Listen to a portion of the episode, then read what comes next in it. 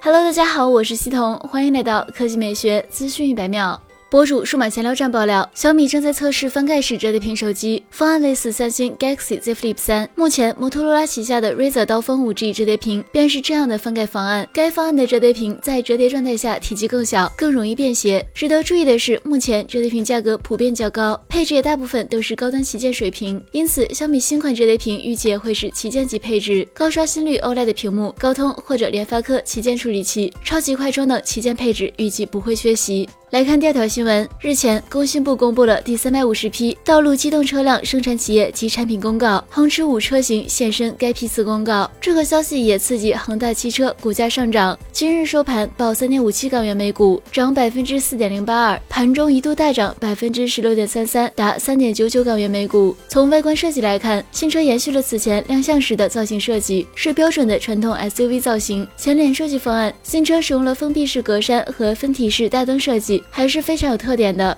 首先，日间行车采用了 Y 型设计，下方连接了车辆的大灯，特点还是非常明显的。车身尺寸方面，新车的长宽高分别为四七二五、一九二五、一六八八毫米，轴距二七八零毫米。新车的尾灯造型与头灯呼应，中央由镀铬饰条贯穿。同时，从尾标来看，新车会命名为恒驰五 XL。动力方面，恒驰五将搭载联合汽车电子有限公司生产的电动机，最大功率一百五十千瓦，约合二百零四马力，车辆极速可达一百八十千米每小时。储能装置为磷酸铁锂电池，由宁德时代、江苏时代分别提供单体、总成。值得一提的是，恒大新能源曾在十月立下 flag，要打响为期三个月的攻坚战，确保恒驰首车明年初在天津工厂下线，并为此从上海、广州、深圳等地调集核心研发团队、技术精英前来支援。好了，以上就是本期科技美学资讯每秒的全部内容，我们明天再见。